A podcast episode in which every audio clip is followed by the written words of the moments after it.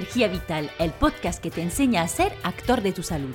Me llamo Cecil y con este podcast pretendo darte las claves para cuidar de tu salud con soluciones naturales.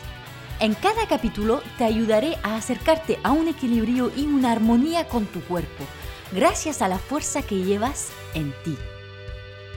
La primavera está a la vuelta de la esquina y por mucho que nos guste que regresen los días bonitos, el sol, las flores, los olores ricos, los que sufren en este periodo son los alérgicos.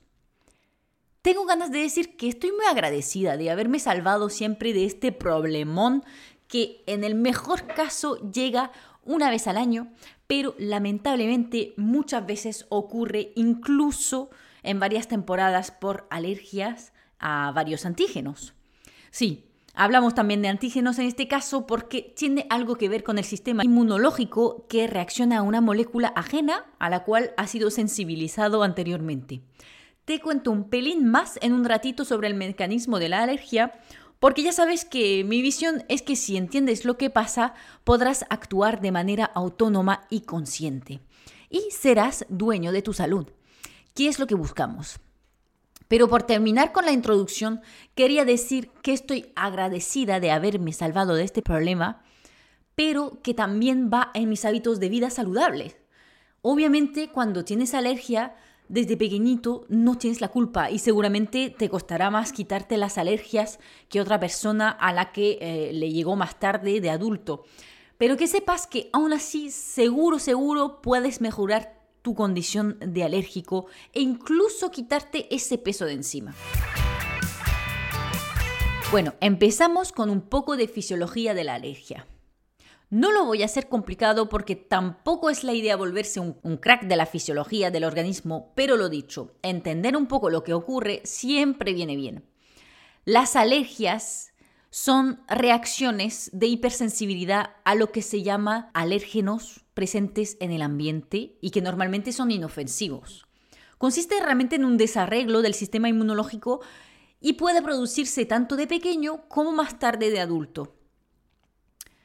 Se producen en dos fases. Primero, una sensibilización al alérgeno, es decir, un primer contacto con él en el cual no hay ningún síntoma, solo el encuentro, pero luego al encontrarse una segunda vez con el alérgeno, estaríamos en eh, la fase de reacción, en la cual sí que se observa y siente la liberación de histamina por los mastocitos, que son células del sistema inmunológico, y citocinas proinflamatorias, entre otras cosas, produciendo pues una inflamación y vasodilatación. Y todos los síntomas que se conocen de la alergia, que puede ir del simple picazón de nariz o ojo, a un choque anafiláctico, pasando pues por estornudos, moquillo, dolor de garganta. Bueno, todo eso muy resumido, por supuesto, eh, que los frikis de la fisiología no se ofendan, pero mi intención, más que extenderme en el mecanismo, es dar soluciones. Así que allá vamos. Pero por lo menos ahora entiendes por qué la mayoría de los consejos que te voy a dar están enfocados en disminuir la inflamación y trabajar sobre la porosidad intestinal para equilibrar el sistema inmunológico. Si no entiendes qué tiene que ver aquí el intestino, te recomiendo que escuches los capítulos 14 y 15 para entender un poco mejor el vínculo entre sistema inmunológico y flora intestinal. Y empezamos por la alimentación. Primer pilar de la naturopatía. Intentaremos antes que nada quitar los productos que suelen contener alérgenos, como son, por ejemplo, el azúcar blanco, las frituras, el gluten, el vino y todas las bebidas con alcohol, de hecho, eh, los lácteos, los procesados, las bebidas azucaradas. Em, puede que parezca mucho así quizás para alguien que nunca se ha preocupado de limitar estos alimentos, pero recuerdo que lo importante es disminuir poco a poco. No se trata de quitarlo todo de un día para el otro, pero disminuir sí que podemos. Por supuesto, si tienes alguna intolerancia a algún alimento en concreto, pues también habría que evitarlo en estas temporadas de alergias. Algún alimento que te sienta mal, que te deja siempre con mala sensación. Eh, pueden ser alimentos que se consideran incluso saludables, pero que quizás contienen histamina o tiramina, como el plátano, las fresas, el pescado ahumado, em, el tomate, los mariscos, el chocolate. En fin, eso sí es muy individual. Cada uno tiene que observar un poco sus propias reacciones a cada alimento. Lo que sí deberías consumir son alimentos ricos en quercetina. Esta molécula es la reina de los antialérgicos. Y la contiene sobre todo las cebollas rojas, pero también la papa con su piel, el ajo, el brócoli, el té negro y eh, las uvas negras, por ejemplo. Y si no te gustan tanto esos alimentos o simplemente por más comodidad, puedes tomarte la quercetina en cápsulas. 700 miligramos una vez al día durante un mes antes del periodo en el que te suele dar la alergia y dos al día si te dan crisis de alergia. Su efecto es incluso más potente si lo combinas con vitamina C. Bueno, por supuesto, una alimentación saludable, equilibrada y antiinflamatoria te servirá tanto para equilibrar tu flora intestinal, darte más vitalidad, que para tranquilizar tu sistema inmune. Así que todos los consejos que siempre te doy en este podcast, pues también te valen en este caso. Pero te invito a escuchar capítulos anteriores para conocer más detalles sobre ello. De hecho, en los mismos capítulos 14 y 15 que nombré anteriormente encontrarás ya muchas cosas al respecto. Prefiero centrarme eh, en darte más herramientas específicas a las alergias y empezamos con la fitoterapia. Las hojas de Desmodium son eh, una muy buena opción para la primavera porque inhibe la acción de la histamina sobre los vasos sanguíneos y además es una planta muy interesante eh, para el hígado, órgano clave en las reacciones alérgicas. Y además eh, la primavera es la época perfecta para apoyar el trabajo de limpieza del hígado. Se puede consumir en infusiones, en tinturas o en cápsulas, por ejemplo, dependiendo de lo que encuentras y lo que te resulte más cómodo.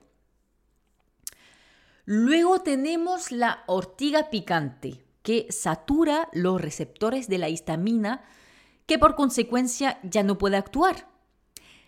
Te recuerdo que estás escuchando una naturópata, sí, pero también farmacóloga con un pasado en la investigación y a quien le mola demasiado estos rollos de moléculas, receptores, cascadas de reacciones moleculares.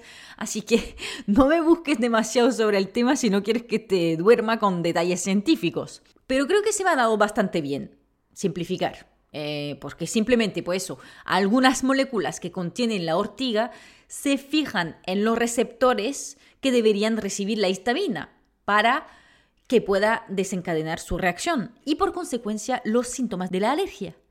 Pero en este caso, la histamina ya no logra producir esta reacción ya que la ortiga le ha robado el sitio. Y aunque podría seguir mucho tiempo porque las plantas son una maravilla, terminaré la parte de fitoterapia con el plantago lanceolata, que tiene propiedades antihistamínicas, pero también antibacterianas, antivirales, antispasmódico si en tu sintomatología tienes tos y ojos llorosos, esta es tu planta. No puedo evitar darte una opción de aromaterapia, ya que mm, me curo todo con aceites esenciales. De hecho, mm, en el boletín de este mes, que sale este viernes, el día 15, te voy a hablar de un aceite esencial casi mágico.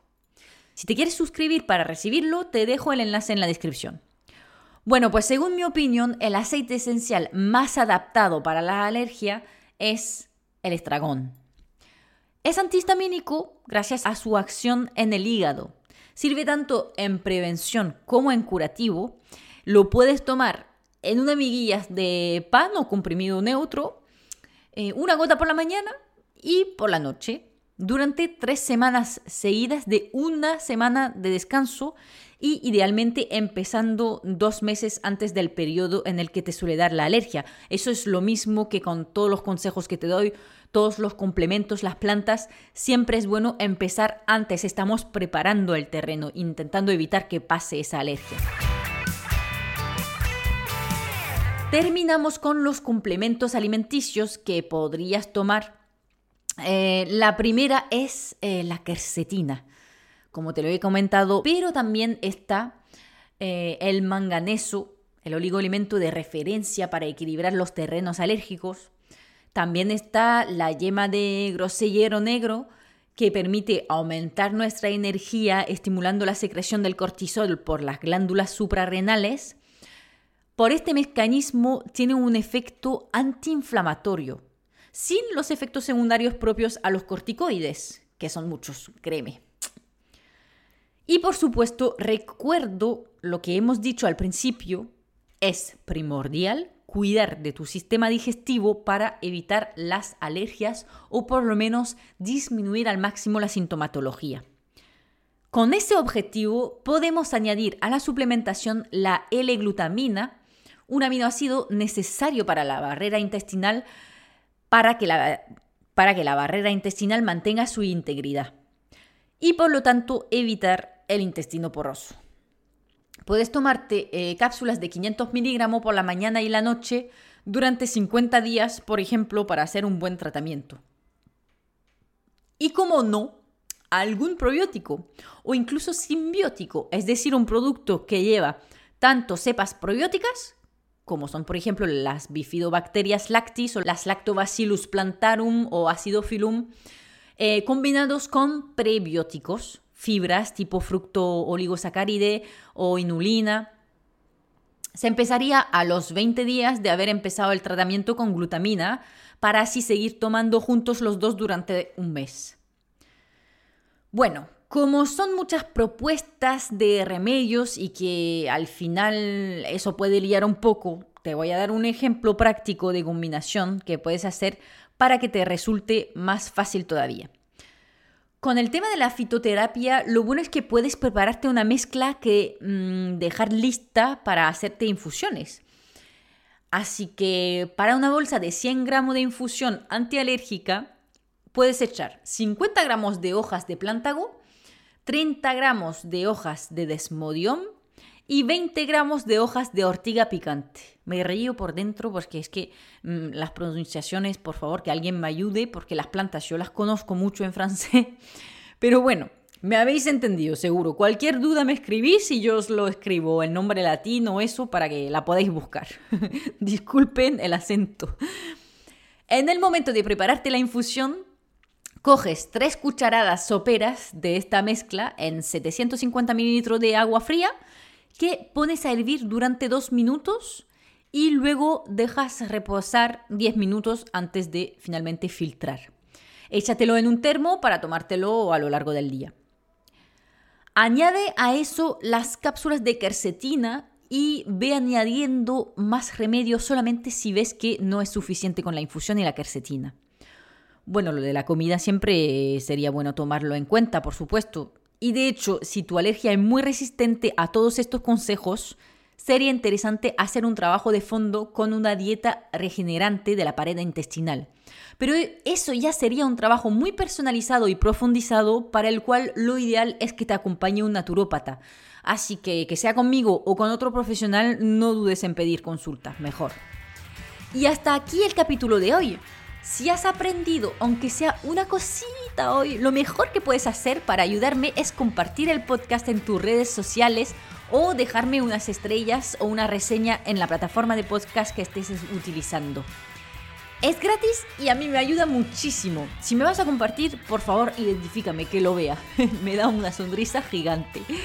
Como siempre, si quieres seguir conversando mm, de salud natural, nos vemos en Instagram, amanecencia-naturo. Chao.